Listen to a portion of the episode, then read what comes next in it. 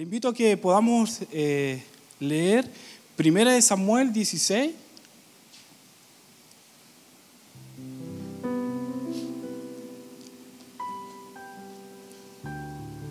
Esta es una historia, un acontecimiento muy, muy conocido por todos nosotros, pero entiendo de que Dios nos quiere hablar a través de la vida de David, a través de lo que qué es lo que Dios vio en su corazón, porque se dice en Hechos 13, dice que David fue un hombre conforme al corazón de Dios.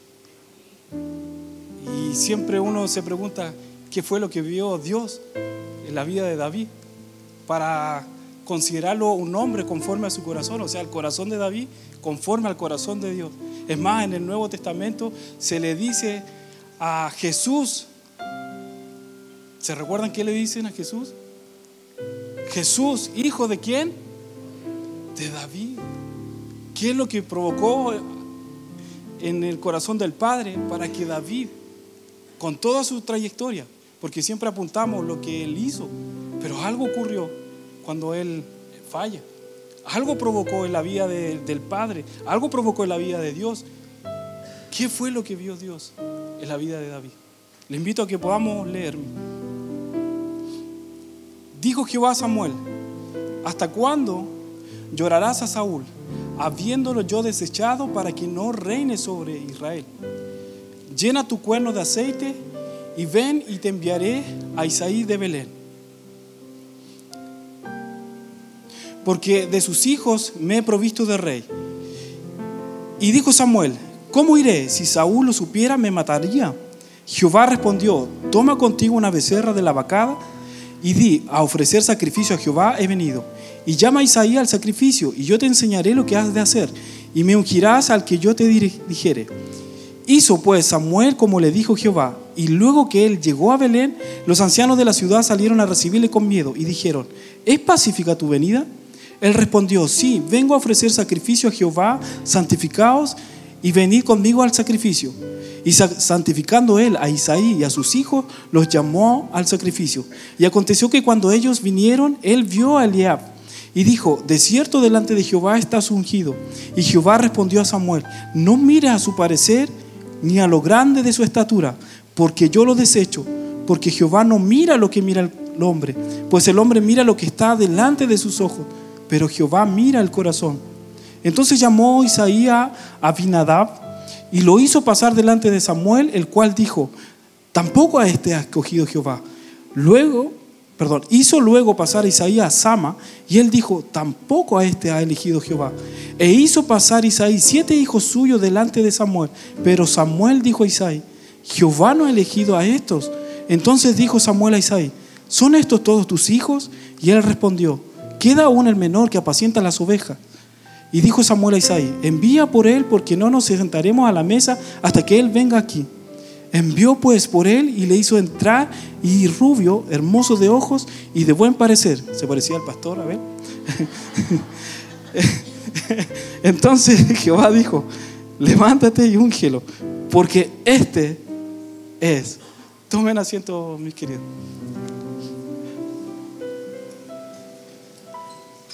Lo hemos escuchado más de alguna vez, ¿cierto? Este pasaje. Yo lo quiero llevar, ¿cómo sería este mismo pasaje que, habíamos leído en nuestra actualidad? ¿Ustedes ubican la aplicación Facebook? ¿Sí? ¿Lo, lo, conocen, cierto? Mi esposita dice que estoy retrasado ahora porque ahora ya se, se, aplica a Instagram y yo no tengo Instagram. Y todos usan Instagram ahora. Pero le voy a dar el ejemplo en Facebook, así vamos a entender todo. Entonces les voy a contar la misma historia, pero ¿cómo sería nuestra actualidad? Miren,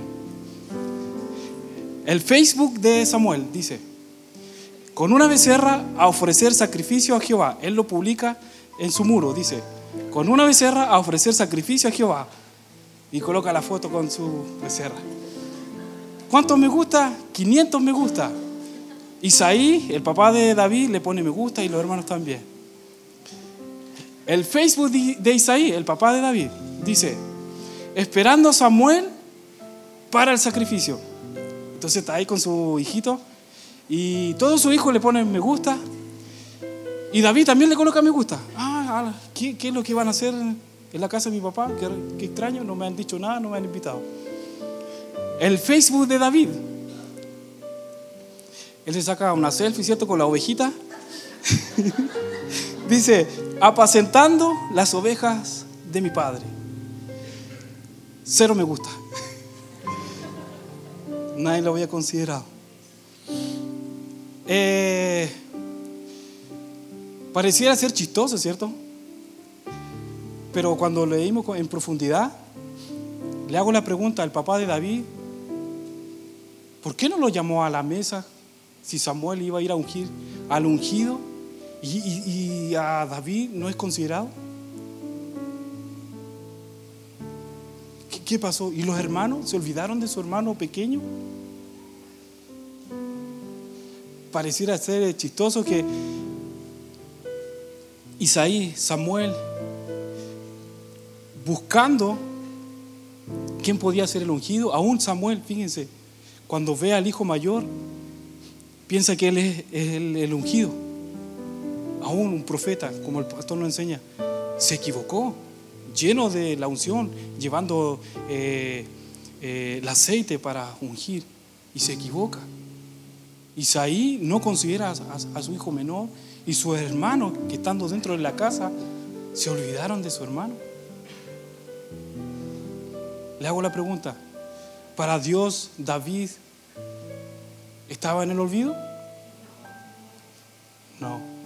Y fíjense qué es lo que cautivó al Señor la vida de David. Porque para que lo hayan honrado, miren querido, desde la oveja, lo hayan sentado a una mesa y le hayan echado del cántaro, algo vio Dios en lo secreto y en lo íntimo. Entonces lo primero, ¿qué es lo que le agradó a Dios de la vida de David? Lo que David hacía en su cuarto secreto. Cuando nadie lo veía, cuando no recibía ninguna, ningún me gusta en su publicación, cuando no esperaba la aprobación de los hombres. ¿Qué es lo que primero que debemos resaltar en la vida de David, que conquistó el corazón de Dios? Es que nunca esperó la aprobación del hombre. Y siempre esperó la aprobación de su padre. Y fíjense que Dios amaba tanto a David, que David también lo amaba tanto a Dios, que David consideraba a su padre, a Dios, como su todo. Porque él estaba en un lugar donde había sido olvidado por su papá, por su mamá, había sido olvidado. Pero para David, Dios lo era su todo. Así como cantábamos esta canción de Nante, que Cristo es nuestra plenitud y Él lo llena todo. Lo que conquistó entonces la vida de David, el corazón del Padre, es que dependía absolutamente del amor de su Padre. Y aunque lo hayan olvidado en lo natural, Él sabía que tenía un Dios que lo escuchaba, que lo consideraba. Fíjense que los, los salmos que Él compone, nunca pensó David que serían publicados en la escritura. ¿Sabe lo que hace el Padre? Tomó esos salmos tan hermosos que llegaron con un olor grato delante de su presencia y lo plasma en la Biblia. Y diciendo el Padre, para mí David lo que ha hecho en el secreto es tan importante y tan valioso que lo considero y lo expongo en lo público. Lo que hagamos en lo secreto se verá reflejado es lo público. Jesús cuando enseñaba acerca de la, de la oración, mas tú cuando entres a orar, dice, entra a tu aposento y cerrada la puerta y ora a tu Padre que está en lo secreto y tu Padre que ve en lo secreto te recompensará en público. Y Dios espera que lo que se recompense en lo público sea que aparezca Cristo en nuestra vida, que, que haya olor a Cristo Siempre lo, hablamos en el instituto donde nosotros hacemos clases y en los adoradores, que se huela a Cristo. Que alguien que, va a hacer algo o que camine y que haya un abrazo, uno diga, este abrazo, este, yo lo siento de parte de Dios. ¿Le ha pasado que cuando uno entra acá y el Ujier nos abraza así con amor y uno dice, este abrazo no es un abrazo así porque sí nomás, esto no es un abrazo protocolar, este es un abrazo que viene del cielo, es de Cristo y nos abraza. Eso, a eso me refiero. Y lo que necesita ver la gente es que nosotros aparezca Cristo en lo público. Amén. ¿Cuál es entonces el problema que tenemos nosotros? Es que buscamos la aprobación de los hombres. Mis queridos, nosotros somos la iglesia. Y la iglesia fue comprada a precio de sangre. ¿Quién la compró? Jesucristo. Y fíjense que en la palabra a nuestro Señor Jesucristo, a nuestro amado, se le considera el esposo. ¿El esposo de quién? De la iglesia. La esposa de la... La iglesia es, no sé, es la esposa, la novia de Cristo. Amén. Ahora, en la Biblia también el Señor nos considera a nosotros varios nombramientos. Me explico. El Señor nos considera a nosotros reyes y sacerdotes, nos considera siervos, nos considera amigos, nos considera pueblo, ¿cierto? Nación santa, ¿sí? Nos considera eh, el esposo, la, perdón, la esposa. Y fíjense que hay uno de los nombramientos y uno de los atributos de nosotros que no se nombra mucho, que tiene que ver con el amigo del esposo. Me explico. Yo en esta hora estoy cumpliendo la función del amigo, de la esposa y el amigo del esposo. ¿Qué es lo que tengo que hacer yo? Es que yo le tengo que hablar a ustedes de mi amigo, que es Jesucristo. Y yo tengo que a usted conducirlo al amigo. O sea, es, yo le estoy haciendo gancho. O el predicador le va a hacer gancho al esposo. Lo que no tengo que hacer es, es que usted fije su mirada en mí. ¿Sí? Lo que tengo que hacer entonces es que su mirada esté puesta en, en Cristo. Entonces, puesto los ojos en, ¿dónde dice? En Jesús, dice autor y consumador de la fe. Iglesia, usted es la esposa. Cuidado con enamorarse con los que están aquí. Porque sus ojos deben estar puestos en el Rey de Rey y Señor de señores. Cuidado con idolatrar. No mucho esa palabra, pero que le llame más la atención a un hombre antes que a Cristo. Y el pastor nos ha enseñado y nos ha conducido también de que cuando nosotros le pidamos un consejo a él, mínimo, si le vamos a pedir una hora de consejo, mínimo que nosotros estemos una hora orando mínimo honrando la palabra de Dios. ¿Qué es lo que ha pasado, mis queridos? Y que nuestro corazón se ha desenfocado. Y lo que lo produjo en David es que la iglesia se distrae. Y a veces no tan solo se distrae por el que está acá adelante, sino que se distrae por las cosas que están en el mundo. Y no forma un compromiso cuando Jesús se encuentra con la mujer samaritana y le revela acerca de lo que él estaba, ella estaba haciendo, dice, cuando Jesús le dice, tráeme a tu marido. ¿Se recuerdan qué es lo que le contesta a la mujer? ¿Qué le dice? Dice, no tengo marido. Y fíjense lo que Jesús le dice, bien has dicho, cinco maridos has tenido y el que ahora tienes no es tu marido. Pregunta, ¿ella no estaba con nadie? Estaba con alguien. Ahora la pregunta es, ¿por qué esta mujer niega a la persona que, con quien estaba?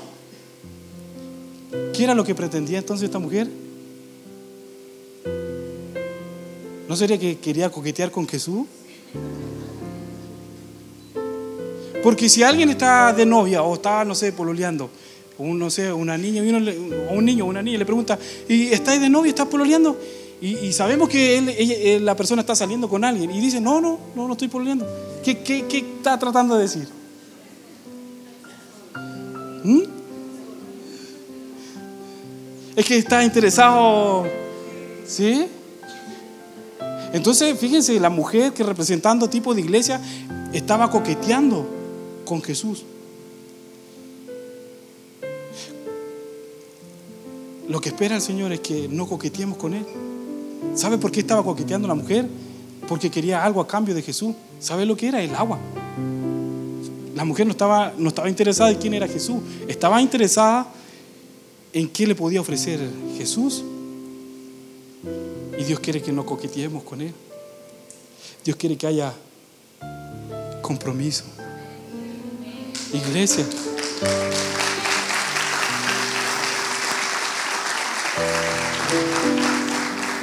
Dios espera que nos comprometamos con Él. Él es nuestro amado, Él es nuestro Señor. ¿Por qué tengo que mirar hacia el lado cuando Él lo es todo? Nuestro Señor Jesucristo lo es todo, nuestro amor, nuestro esposo. Y Él dice que envió a un amigo excelente también para ayudar a su esposa. ¿Sabe quién es ese amigo? El Espíritu Santo. El Espíritu Santo, el que nos ayuda en todo tiempo, el que nos guía a la verdad que es Cristo. El Espíritu Santo muchas veces nos dice, esposa, esposa de Cristo, te estás desviando, no mires tu mirada para allá, reenfoca tu mirada hacia la mirada de Jesús. Y muchas veces ese Espíritu Santo viene a redarguirnos, viene a corregirnos, viene a limpiarnos. ¿Cómo está su corazón, iglesia? ¿Cómo está tu corazón? Cuando te nombran a Jesús, ¿qué te pasa aquí? Hay una llama por conocerlo más. David dijo en su oración que él ama la verdad en lo íntimo y en lo secreto me ha hecho comprender sabiduría. ¿Qué es lo que ama Dios, mi querido? ¿Qué es lo que ama nuestro Dios? Ama lo íntimo. ¿Qué es lo íntimo? Es cuando pasamos tiempo a solas con Él. Y Dios espera que nosotros pasemos tiempo a solas con Él. Jesús quiere que pasemos su iglesia, su novia, pasar tiempo con Él. Que no vayamos a la oración y solamente coquetear con Él, sino que comprometernos. Preguntar al Señor, quiero conocerte más. ¿Quién eres? Como decíamos en el versículo. ¿Quién es este rey que entra? Nuestro Señor Jesucristo, el Rey de Gloria. Y espera que nosotros le conozcamos más a Él. ¿Y sabe qué? Nuestro amado Jesús está más interesado en conocer a su esposa. Conocer a su esposa. Por eso ha enviado al Espíritu Santo para redarguirnos y corregirnos y direccionarnos siempre nuestra mirada hacia el amado. ¿Por qué, mis queridos? Porque algún día nos vamos a ir a la boda del Cordero. No sabemos el día y la hora. Pero el Señor dice que la iglesia debe prepararse. La esposa debe prepararse. El Espíritu dice y la esposa dicen, ven a quién? Al amado. Nuestro Señor Jesucristo no vendrá como ladrón. Se dice que muchos lo enfocamos como Jesucristo que viene como ladrón en la noche, ¿cierto? Y se, eh, se consideró solamente un texto bíblico y se hizo una doctrina. Vayamos ahora a la escritura y vamos a reafirmar que nuestro Señor Jesucristo no vendrá como un ladrón. Miren, vayamos a 1 Tesalonicenses 5.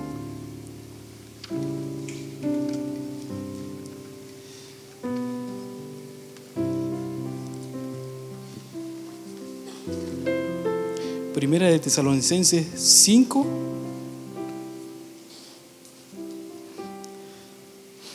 Dice, pero acerca de los tiempos y de las ocasiones no tenéis necesidad, hermanos, de que yo escriba. Está hablando el apóstol Pablo. Dice, porque vosotros sabéis perfectamente que el día del Señor, el regreso de Cristo, dice, vendrá así como ladrón en la noche. Y fíjense que la gran mayoría se quedó con ese texto bíblico, pero no se fijó qué es lo que decía más abajito, mire. Dice, que cuando digan paz y seguridad, entonces vendrá sobre ellos destrucción repentina como los dolores a la mujer encinta y no escaparán. Dice, más vosotros, hermanos, no estáis en tinieblas para que aquel día os sorprenda como ladrón. O sea, para los que están en la luz, el Señor no vendrá como ladrón. ¿A quién el Señor vendrá como ladrón? A los que están en las tinieblas. Iglesia, usted no está en tinieblas, usted está en la luz de Cristo. Y Cristo vendrá como esposo. Vendrá como tu esposo, iglesia. No vendrá como ladrón, como sorpresa, como tu esposo. ¿Has considerado a Jesús como tu esposo? Marido, amar a vuestras mujeres como Cristo amó a su iglesia. Y Cristo es la cabeza del cuerpo. Cuando amamos a Jesús como esposo, Cristo se transforma en nuestra vida como cabeza. Y todo lo que corra el aceite por la cabeza nos llegará a nosotros. Entonces cuando posicionamos a Jesucristo como nuestra prioridad, como nuestra cabeza, recibiremos todo de Jesucristo. Pero cuando no recibimos de Él y cuando nuestra oración se desenfoca, cuando dejamos de, a Cristo, lo dejamos fuera y pasa a ser, pasamos a ser nosotros la cabeza. O a veces pasa a ser la iglesia la cabeza. Y eso es un cuerpo deforme. Lo que espera el Señor es que nosotros pongamos y posicionemos a Cristo como cabeza. Porque el aceite que corra por la cabeza nos tocará a nosotros. Lo que se alimente por la cabeza nos alimentará a nosotros como cuerpo. Amén.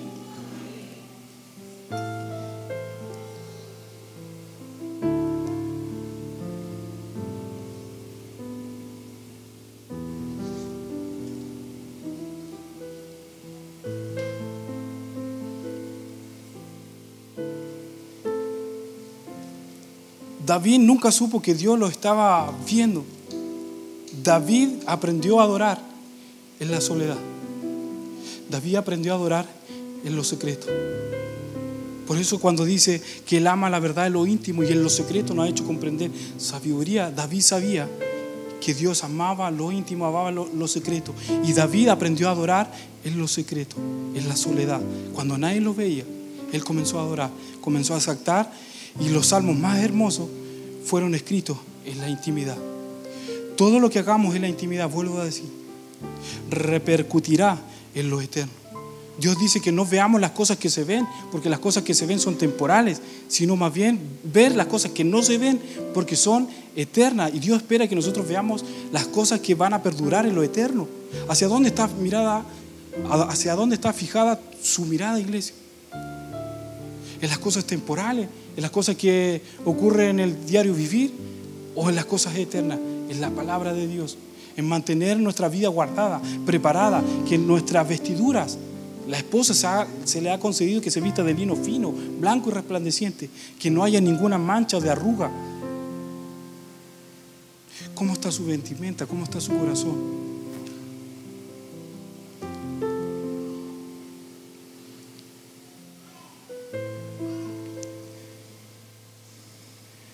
En la vida de David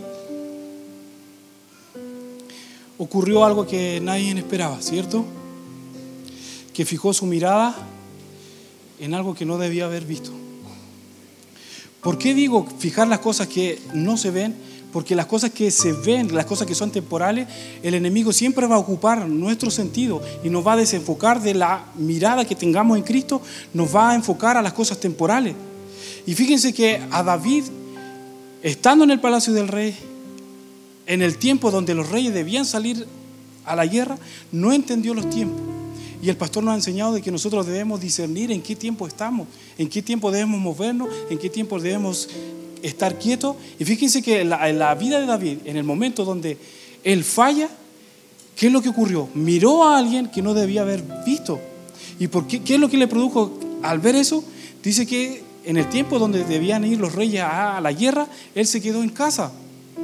Y dice la palabra que se quedó en casa y que se pegó una la media dormida. Sí. Y se, y, se, y, se, y se despertó tarde.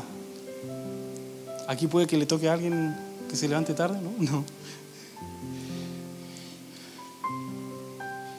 Fíjense que David se desenfocó del propósito de Dios al considerar lo temporal, al mirar algo que no debía mirar. Y ¿sabe lo que produjo? Al mirar lo que no debía mirar, produjo adormecimiento.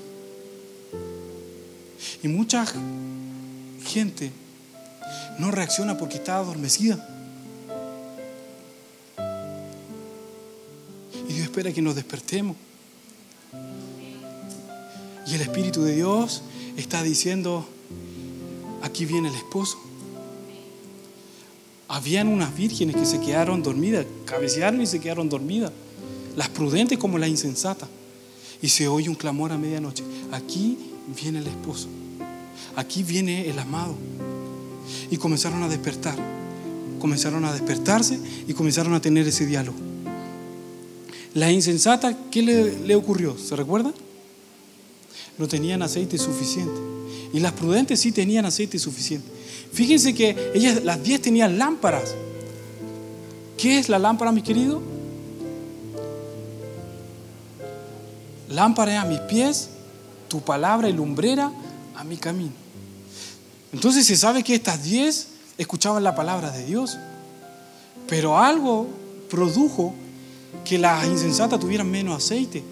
Ese aceite eh, en el Antiguo Testamento se refiere a eh, lámparas encendidas que debían estar continuamente encendidas y era una orden que Dios le había dado a Dios, a Moisés, que debía buscar ese aceite de los olivos machacados, de los, olivos que se machacan. Y producto de ese olivo, de ese aceite, venía eh, el alumbramiento de la lámpara.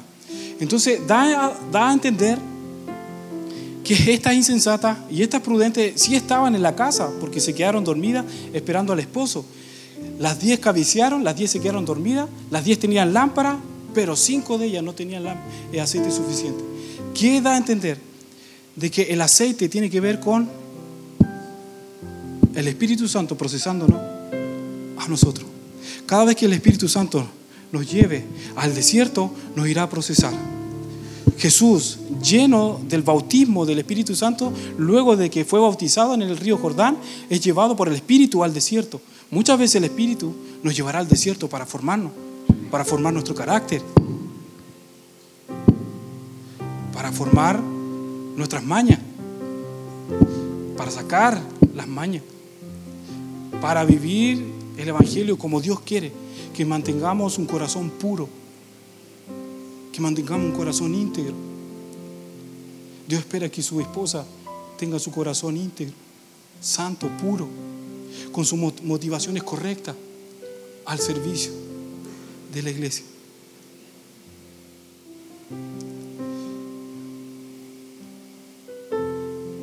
Para David Dios lo era su todo. Y cuando él falla, le dolió hasta lo más profundo de su corazón. ¿Le ha pasado que cuando le hemos fallado a Dios nos duele el corazón? Y no queremos ofender. Fíjense que la diferencia entre Saúl y David es que Saúl cuando falla nunca tuvo su corazón inclinado a la humillación. Saúl no inclinó su corazón cuando es confrontado. Qué triste es, mi querido, es que cuando el Espíritu Santo va y nos confronta, no tener ese corazón inclinado y humilde en reconocer que sí hemos fallado. Cuando alguien nos dé chocolate caliente, como dice el pastor, no. Cuando alguien nos llame la atención y nos dé un consejo guiado por el Espíritu Santo y nos confronte, lo que esperaría el Espíritu Santo es que tengamos el corazón humilde en reconocer, ¿sabe que he fallado? Y eso es lo que cautivó el corazón de Dios en la vida de David. David, un corazón arrepentido. Les voy a invitar a que leamos ese salmo. Donde él hace una oración y yo creo que esta debería ser nuestra oración continuamente y diariamente. Y lo hemos conversado con mi esposita. Mire, Salmo 51 dice, ten piedad de mí, oh Dios, conforme a tu misericordia, conforme a la multitud de tus piedades borra mis rebeliones, lávame más y más de mi maldad y límpiame de mi pecado, porque yo reconozco mis rebeliones y mi pecado está siempre delante de mí. Contra ti, contra ti solo he pecado y he hecho lo malo delante de tus ojos, para que sean reconocidos justo en tu palabra y tenido puro en tu juicio. He aquí en maldad he sido formado y en pecado me concibió mi madre. He aquí tú amas la verdad en lo íntimo y en los secretos me ha hecho comprender sabiduría. Purifícame con hisopo y seré limpio. Lávame y seré más blanco que la nieve. Hazme oír gozo y alegría y se recrearán los huesos que has abatido. Esconde tu rostro de mis pecados y borra todas mis maldades. Crea en mí, oh Dios, un corazón limpio y renueva un espíritu recto dentro de mí. No me eches delante de ti y no quites de mí tu Santo Espíritu. Vuélveme el gozo de tu salvación y espíritu noble me sustenta. Entonces enseñaré a los transgresores tus caminos y los pecadores se convertirán a ti. Líbrame de homicidio. Oh Dios, Dios de mi salvación. Cantará mi lengua tu justicia. Señor, abre mis labios y publicará mi boca tu alabanza.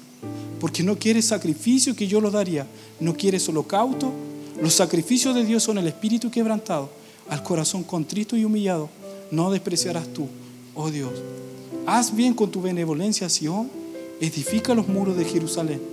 Entonces te agradarán los sacrificios de justicia, el holocausto u ofrenda, del todo quemado. Entonces ofrecerán becerro sobre tu altar. Ahí está el corazón de David. Que Dios ama la verdad en lo íntimo.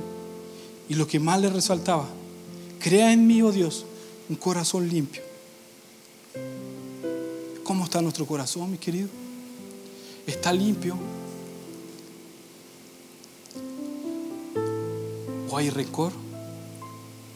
¿O hay amargura? ¿O hay ofensa? ¿O hay envidia? Lo que llevó a Jesús a la cruz, si bien Él se dio su vida por nosotros, lo que llevó a Jesús a la cruz fue la envidia. Lo que mató a Jesús fue la envidia. Los fariseos odiaban y envidiaban a Jesús. La envidia es un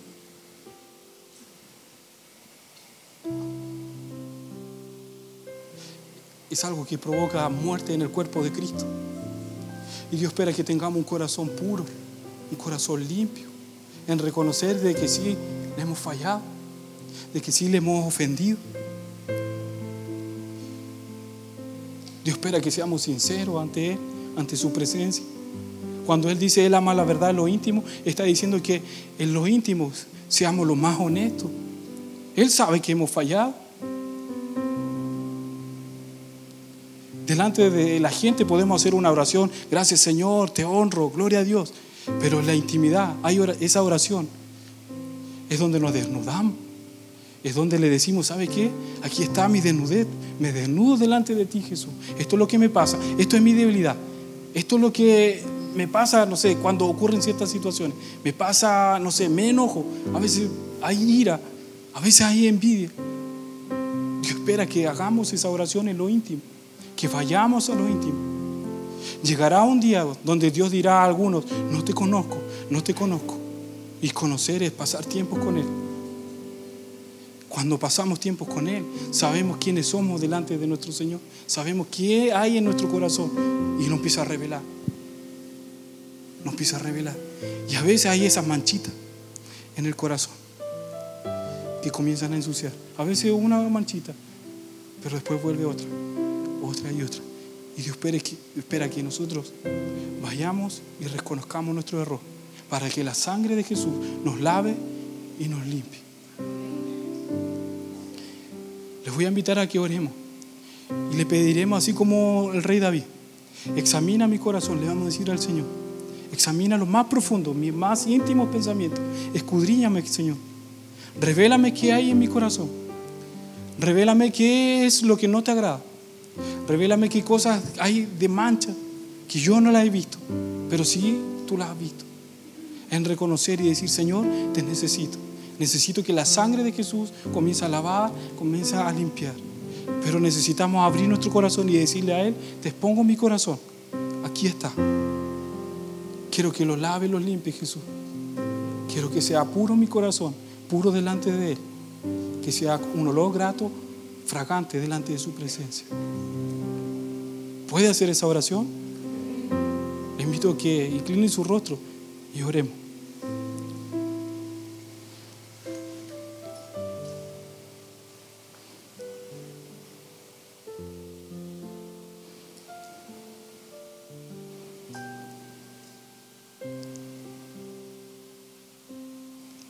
Señor, tu palabra dice que engañoso es el corazón. ¿Quién lo conocerá? Entiendo que usted lo conoce y usted conoce aún lo profundo de nuestro corazón, de nuestras motivaciones y de las intenciones por qué seguimos el Evangelio. Nuestro pastor nos decía en la mañana que a veces caminamos el Evangelio, pero no caminamos con el corazón del Señor. Veces caminamos con nuestra propia opinión que a veces tenemos sobre el Evangelio. Señor, en esta hora escudriña lo más íntimo de nuestro corazón, lo más íntimo de nuestros pensamientos. Revélanos, Señor, qué cosas a ti no te agradan. Qué cosas son las que a veces te ofenden. Y en esta hora queremos abrir y exponer nuestro corazón. Quizás ahora estamos en el templo, estamos aquí, pero queremos ir a ese lugar secreto, en donde nadie nos ve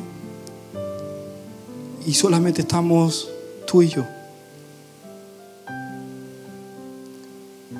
Señor, queremos expresarte de que tú eres todo para nosotros. Y en esta hora pido, Jesús, que entre lo más profundo de nuestro corazón y vuelvas a limpiar, a lavar con tu sangre. Señor, que tu sangre nos lave, nos limpie de toda mala conciencia, de toda contaminación de carne, que nos lave, nos limpie de todos nuestros pecados que hayamos hecho consciente o inconscientemente, Señor. Borra nuestras rebeliones, como decía el salmista. Borra nuestras iniquidades, Jesús, delante de ti. Borra nuestros pecados. Borra nuestra injusticia. Y que tu Santo Espíritu jamás se aparte de nosotros. Que la gracia y tu favor esté siempre acompañándonos. Que tu gracia, Jesús, nos abrace y nos inte a buscarte con sinceridad, mi Señor. Señor, en esta hora queremos comprometernos cada día más a ti, mi Señor, porque somos tu esposa, la que hemos sido comprado a precio de sangre. Ya no queremos coquetear con el mundo, no queremos coquetear contigo sin tener compromiso, sino que hacemos pacto contigo, Jesús nos comprometemos a amarte, a cuidar también tu corazón, a que nuestra vida esté aprobada delante de ti. Gracias Jesús por tu palabra.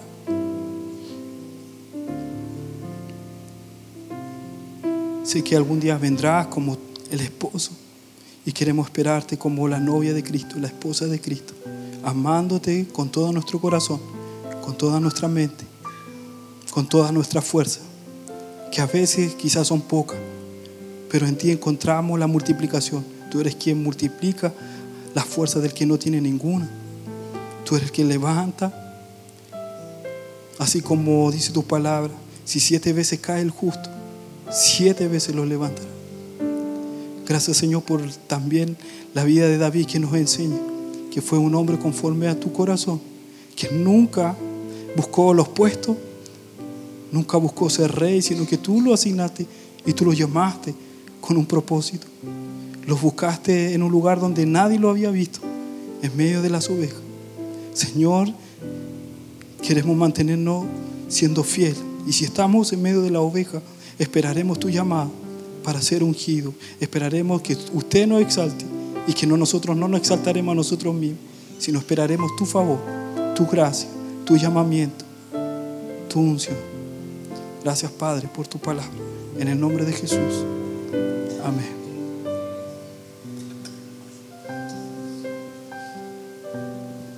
Póngase en pie, mi hermano. Qué amoroso es el Señor, ¿no es cierto? Para algo tan profundo como es tener un corazón recto y limpio, nos habla con tanto amor. Yo lo invito a que usted en su casa tome su Biblia y lea el Salmo 51 y profundice en él y lea versículo a versículo y verá cómo el Espíritu Santo empieza a hacer una obra en usted. Lo conversábamos con mi esposo estas semanas acerca de tomar la decisión de exponer nuestro corazón al Señor. Y creemos que es de valientes querer exponer el corazón al Señor. ¿Sabe por qué es de valiente? Porque cuando usted le dice al Señor, ahí está mi corazón, ¿qué hay en él? Que incluso yo no veo. O quizás que veo, pero no me trato de no hacerme cargo. El Señor nos muestra. Y nos muestra cosas que quizás no queremos aceptar que no queremos ver y que van a doler. Y quizás se va a ver enfrentado a lágrimas, como lo ve en el Salmo, como lo hizo David. Lágrimas de dolor de haberle fallado al Señor, de tener motivaciones quizás incorrectas, envidias, pleitos, contiendas, sentimientos de, de sentirse inferior, no considerado. Y todo eso de una u otra forma en nuestro corazón causa un daño, ofensas no resueltas, incluso quizás desde su niñez, ofensas con su hermana, con su hermano. El saludo quizás ya no es lo mismo con algunos, porque quizás hubieron cosas que dañaron en el proceso y quizás el Señor en ese estudiar y meditar en el Salmo 51 lo lleve a pedirse perdón a usted mismo, a pedirle perdón a otros. Me encanta el versículo 10 de este Salmo 51 porque dice, crea en mí. Y cuando yo leí esa palabra crea, pensaba en los procesos de las personas que son creativas. ¿Ha visto personas que son creativas, que pintan, que hacen cosas de arte? La creación de algo tiene un proceso. Y el Señor me mostraba que cuando David decía, crea en mí, entendía perfectamente que este era un proceso de sanación del corazón y de crear en él este corazón limpio y recto. No es de la noche a la mañana. Tranquilo, mi hermano. Pero sí hay que exponer el corazón. Sí hay que exponer la vida. Y si nos tenemos que poner rojos 10 minutos, amén, gloria a Dios, con tal de que nuestro corazón esté limpio y sano. Hermano, eso trae libertad. Eso trae libertad. Un corazón sano, libre de envidias. Hermano, mire, yo le voy a decir algo. Solo reflexionelo. Si usted no se goza con su hermano cuando algo bueno le pasa, y no le hablo solo con los que ama, le hablo si no se goza con todo aquel que recibe algo bueno de Dios, algo hay en su corazón, algo hay en mi corazón. Y debemos reflexionarlo. Y debemos parar. El Señor está hablando a nuestra casa, mi hermano. Y el Señor está trayendo algo nuevo. ¿Está de acuerdo conmigo? Está trayendo un mover hermoso del Espíritu Santo que no va a ser algo emocional, va a ser algo verdadero y profundo, profundo, porque Él nos quiere llevar más profundo. No es solo que nosotros queremos ir más profundo, Él nos quiere llevar más profundo. Y nosotros decimos amén, ¿no es cierto? Amén. Dele un aplauso al Señor. Él es bueno, Él es fiel